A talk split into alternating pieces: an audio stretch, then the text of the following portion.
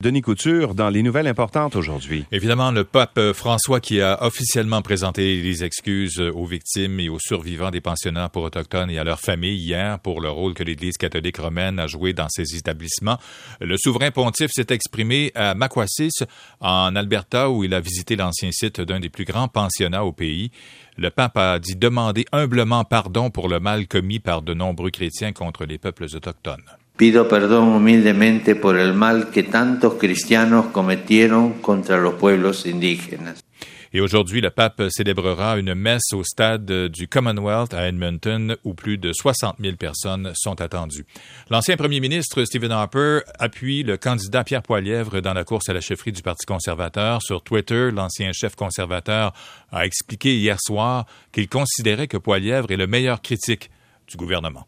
Pierre Poilievre was a strong minister in my government. In the past several years, he's been our party's most vocal and effective critic of the Trudeau Liberals. He's been talking about the issues, especially the economic issues, Il souligne les compétences de Pierre Poilièvre à propos des enjeux économiques, la lente croissance, la dette, l'inflation, le chômage notamment. L'ancien premier ministre note également que son candidat est celui qui amène le plus de nouveaux membres au parti. Jean Charest a réagi plus tard en soirée hier en déclarant que les conservateurs sont victorieux quand ils sont unis.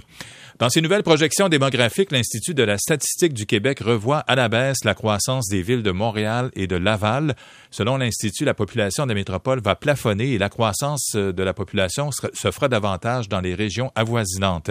D'ici 2041, les régions qui croîtront le plus seront les Laurentides avec 21% de plus d'habitants, puis la Naudière et la Montérégie avec 16 d'augmentation chacune. Montréal se distingue par une croissance projetée très faible à 3% L'Institut souligne aussi le vieillissement de la population dans les régions éloignées et le déclin du bassin de main-d'œuvre.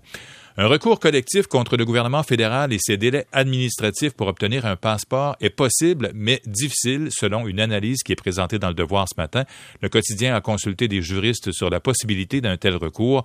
Ceux-ci considèrent qu'il faudrait faire la preuve que le gouvernement a commis une faute, et dans sa défense, le gouvernement pourrait faire valoir, par exemple, qu'il n'avait pas le contrôle sur le manque d'employés provoqué par la pandémie. De plus, un recours collectif requiert une étape de plus qu'une simple poursuite, c'est-à-dire l'obtention de l'autorisation d'un juge pour aller de l'avant.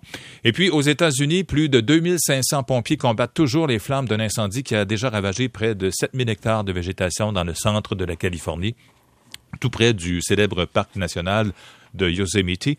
Et l'incendie, baptisé Oak, Oakfire n'est contenu qu'à hauteur de 16 présentement.